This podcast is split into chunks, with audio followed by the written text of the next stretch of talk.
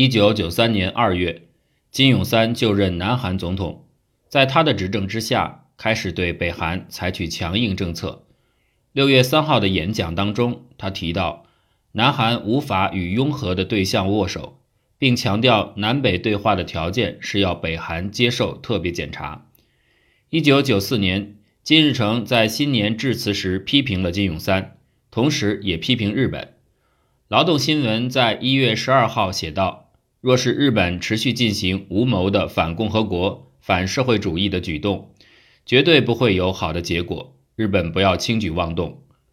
北韩与美国关系和解，因此觉得日韩关系紧张一点也没关系。可是事情却急转直下。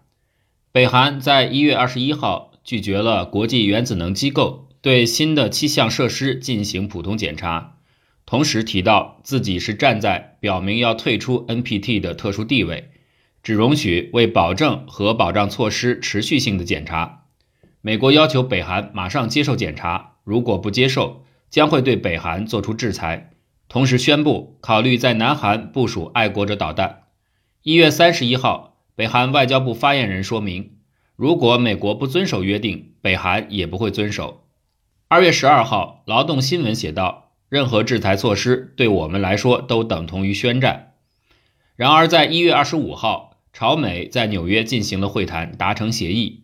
为保证核保障措施的持续性，国际原子能机构将进行检查。美国则宣布终止与南韩的共同军事演习，同时重启南北特使交换会谈，并决定三月二十一号在日内瓦召开第三次朝美会议。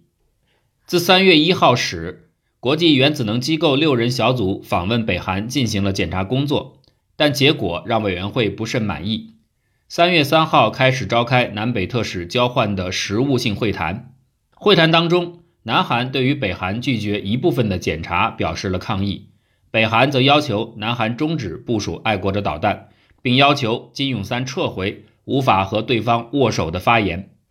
十九号，北韩的首席代表朴英珠说：“如果无法接受这些条件，就没有办法进行特使交换。”南韩首席代表宋荣大则说。如果协议无法达成，北韩将受到制裁。朴英珠因此威胁：“这里距离首尔并不远，只要发生战争，就会陷入一片火海。宋先生也无法幸免。”事前会谈以如此决裂收场。三月二十一号，国际原子能机构决定把北韩的核问题移交联合国安理会。同日，美国正式决定在南韩部署爱国者导弹，更着手准备海上的封锁。寻求日本防卫厅的帮助。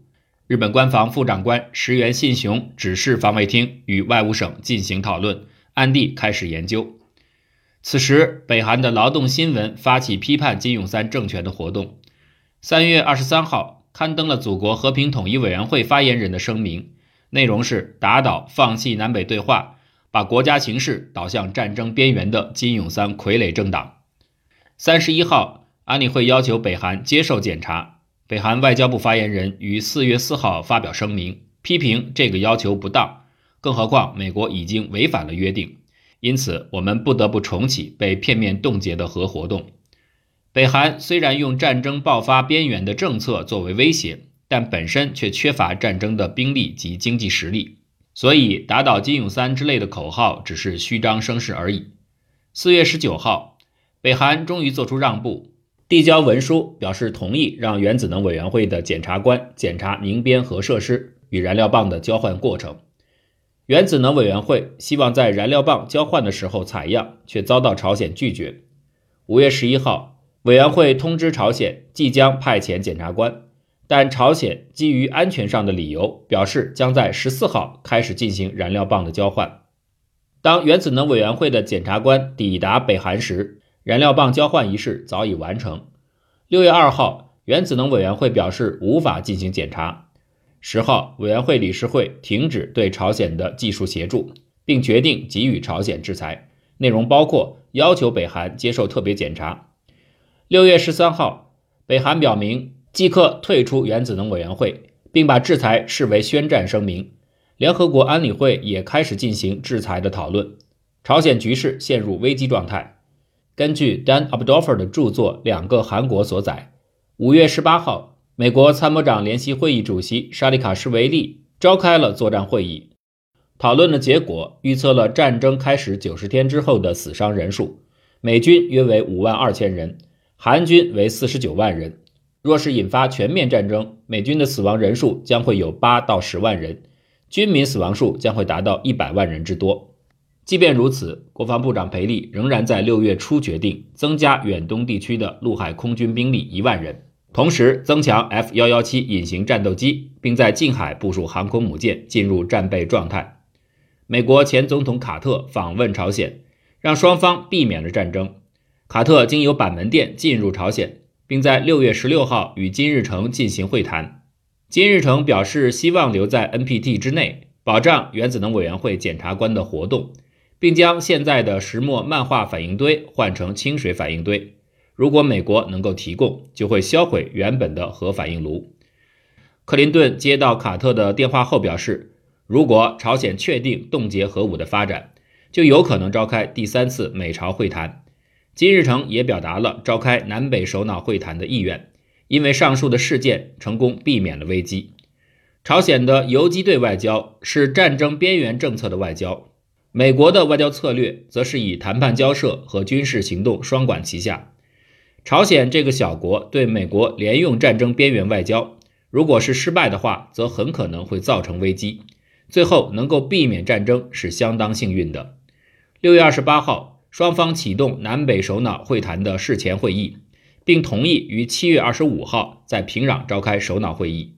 美国与朝鲜也同意在七月八号的日内瓦召开第三次朝美会谈。但殊不知，金日成此时已遭到死神的召唤。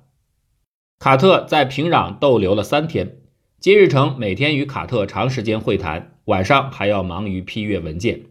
最后一天，他与卡特的会谈连同宴请时间超过六小时，中间只有短暂的二十分钟休息。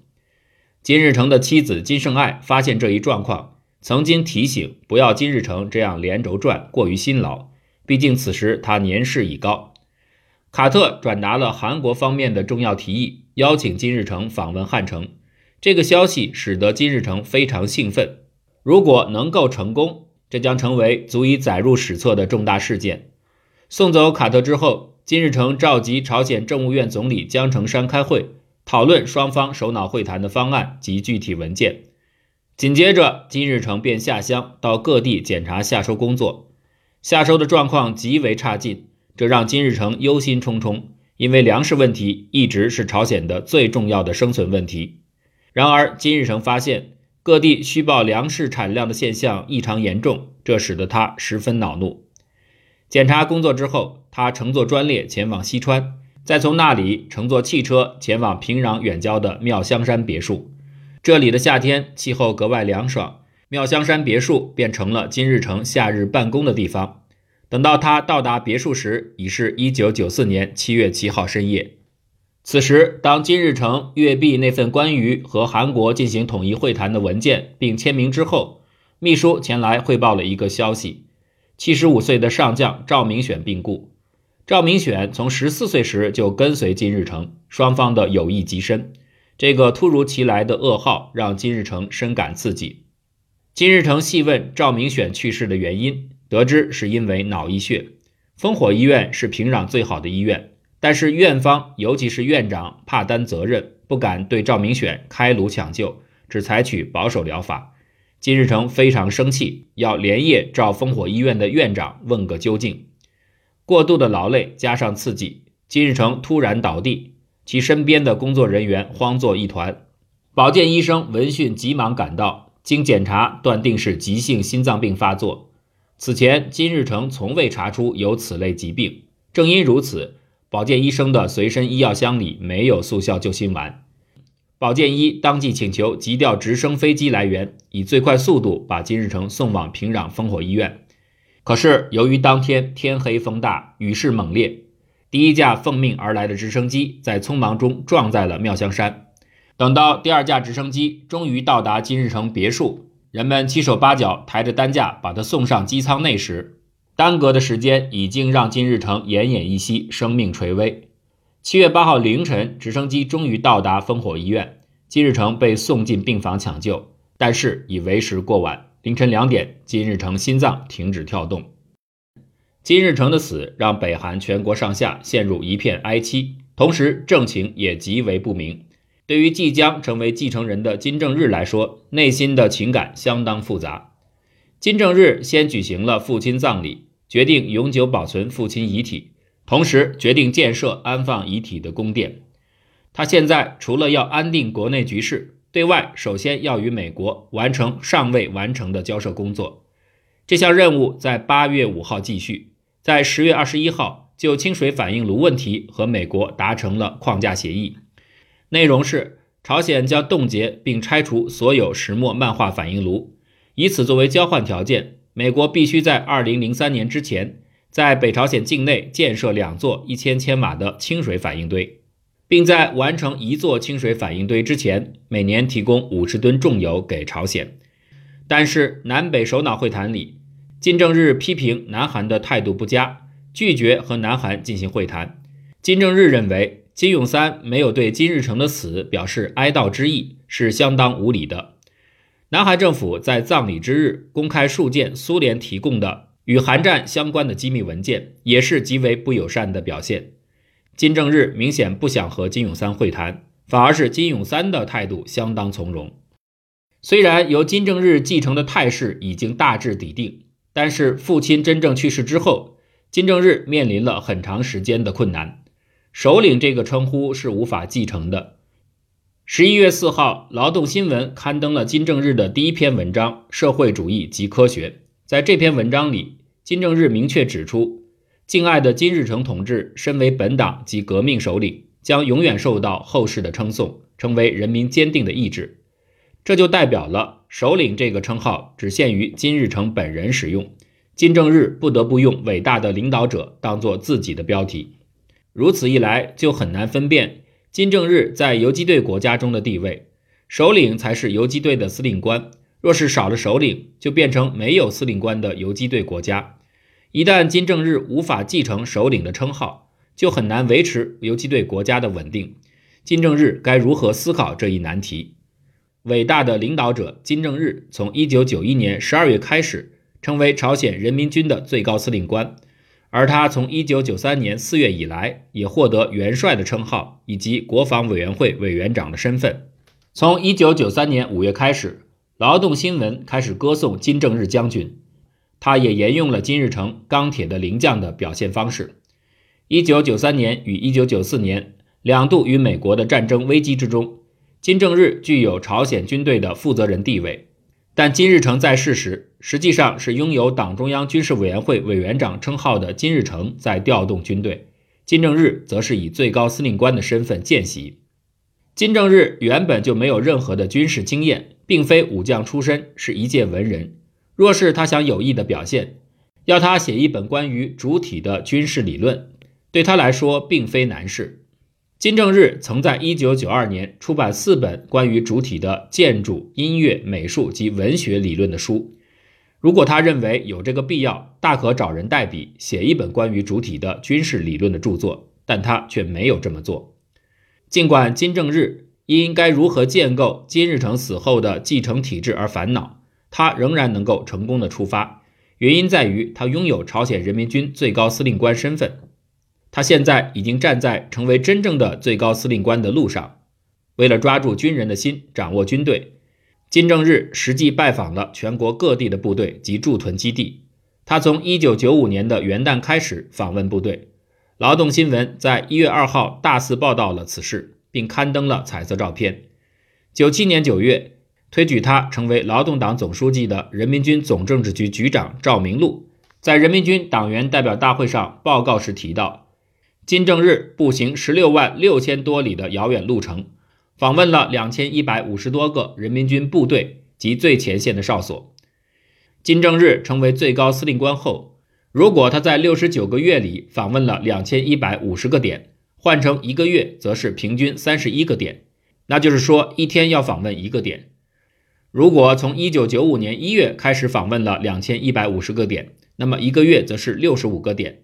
平均每天至少要访问两个点，访问的两千一百五十个点当中，除了陆军的十六个军团司令部，二十六个师团司令部，四十一个旅团司令部，全连队的司令部，连大队层级的驻屯部队都访问到了，这是相当惊人的事情。当然，也很有可能是赵明禄夸大其词，但仔细思考。金正日是带着明确的目的进行部队及驻屯基地的访问的，这是毫无疑问的。金正日带着礼物前往劳军，让兵将们在物质方面也感到开心。而且最高司令官的来访，与将士们一同用餐，这些举动必定让军兵们相当的感动。虽然无法得知他在军事方面给了哪些意见，但他在部队的文化活动方面给了很多专业的指导。他一定会聆听士兵们的乐团演奏，最后还会合照留念，与最高领袖一同拍照，宣示大家是同命运的共同体。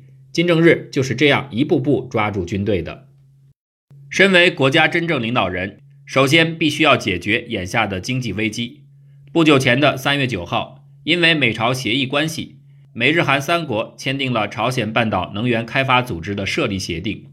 但在应该提供朝鲜哪一类型的清水反应堆方面陷入焦灼，因为朝鲜拒绝接受南韩的清水反应堆。由于朝鲜的经济状况相当糟糕，五月与日本外务省的事前会谈中，朝鲜向日本提出了稻米支援的请求。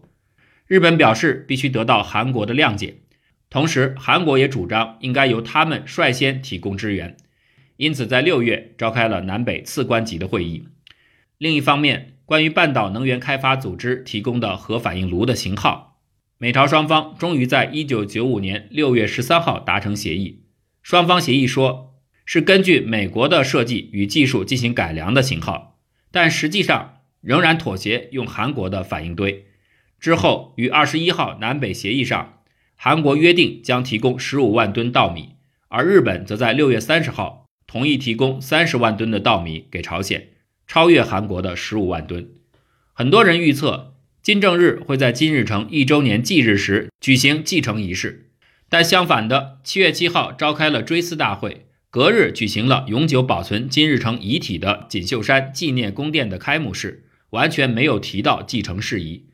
就在金日成一周年忌日之后，从一九九五年七月三十号到八月十八号这段日期里，朝鲜境内下了三百厘米的大雨，引发河流泛滥。对农业生产造成毁灭打击。九月六号，朝鲜通信报道，受灾泡水的农地有四十万公顷，谷物损失达一百九十万吨。即便在农业相对顺利的状况下，可能也没有办法承受这样可怕的自然灾害。更何况，朝鲜当时的主体农法根本行不通，导致余粮不足，加上苏联解体造成的经济崩溃的状况已经出现，朝鲜因此陷入到相当困难的境地。九月十二号，联合国人道问题当局呼吁各方给予朝鲜水灾地区粮食支援。日本在十月三号同意追加二十万吨稻米，这引起了韩国的反对声浪。粮食危机加上长期而来的经济问题，引发了人民的强烈不满。虽然人民没有公然反抗，但对于官方的宣传相当的消极厌恶。在此情形下，要求所有人都展现出金日成的游击队员的样子，已经是不可能的事情。金正日只能运用既有的手边资源来面对此次重大危机，换言之，就是运用他和军队的良好关系。金正日打算运用军队担任经济面的前锋，作为其他人民的模范。事情能够朝着金正日所设想的方向前进，也多亏了朝鲜军事传统的守护神吴镇宇元帅的逝世。这位十八年来担任人民军武力部长的老人，终于在一九九五年二月二十五号辞世。继任的崔光虽然是抗日游击战争的元老，但他曾经两度遭到批判，一度被关进收容所。他或许是一个有能力的军人，但是没有坚定的信念。因此，金正日在吴镇宇死后有了充分的行动自由。他的第一项措施是在一九九五年十月八号公布将军晋升名单。崔光和李宜雪都被授予元帅之称。李宜雪是金日成游击队的元老成员，也是负责保卫金日成的老人儿。三位大将赵明禄、李和一及金永春被升为次帅，玄哲海则被升为大将。除了崔光在一九九七年二月去世之外，这些将军都成为金正日最亲近的协助者。赵明禄被任命为朝鲜人民军总政治局长。金永春则担任总参谋长，赵明禄可能是满洲赵明善的胞弟，在六零年代中期，不管金正日前往何方，身边都可以看到赵明禄兄弟以及玄哲海的身影。一九九五年十二月二十三号，金正日就任最高司令官四周年的纪念大会上，赵明禄发表了下列演说：今天，我国人民军队全体将士，不管狂风暴雨、天崩地裂，我们只信从敬爱的最高司令官金正日将军。我们将成为忠孝一心的炸弹，内心抱紧誓死的觉悟，保卫将军。军队内将彻底树立主体练军体系。只要最高司令官一声令下，我们将以身躯当作武器，冲锋陷阵，以这样革命的军风巩固全军。九六年元旦的文章被刊登在劳动党官方报纸、人民军官方报纸及青年团体官方报纸的同社论上。文章呼吁。大家与以金正日同志为首的党中央委员会团结一致，同时也出现了新的悲壮的诉求：坚持苦难行军的精神。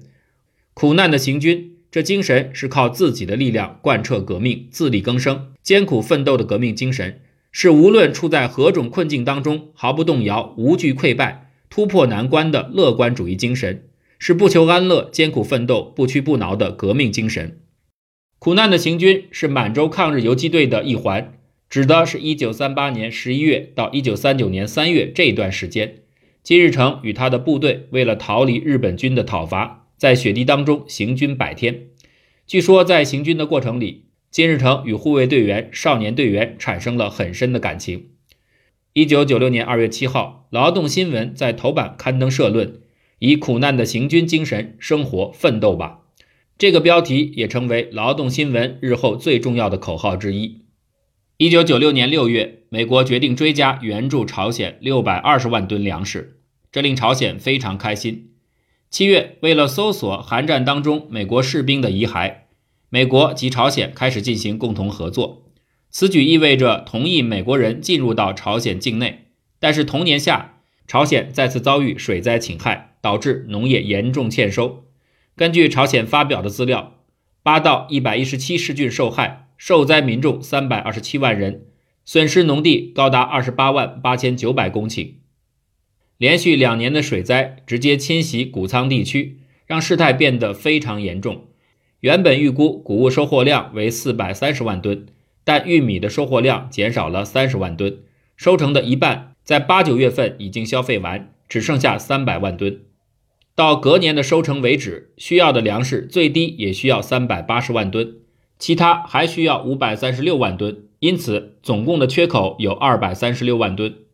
FAO 及 WFP 的特别报告中指出，一九九七年的粮食不足比一九九六年实际要更为严重，而最严重的时期是一九九七年七月到九月间，不久后就出现了饿死人的情况。死去的多是因营养失调而丧命的幼小孩童，受灾情况则以咸镜北道最为突出。关于死亡人数有各种推论，据美国研究人员马克思诺兰分析，死亡人数应该在六十到一百万之间。情形异常严峻，受灾严重的区域有不少人跨越江河逃至中国境内。九六年秋，每天都重复打着。以出自白头密林苦难的行军精神生活奋斗吧的口号，但是十月后半开始出现新的口号，各位以革命军人精神生活奋斗吧。而且这个口号是自十一月开始，接连数天刊登在劳动新闻头版。这个口号主张革命军人精神，正是今日的红旗精神，也是苦难的行军的精神。这个精神正是社会主义建设的原动力。口号从苦难的行军精神改为革命军人精神，可以看出朝鲜的游击队国家体制已经开始出现转换。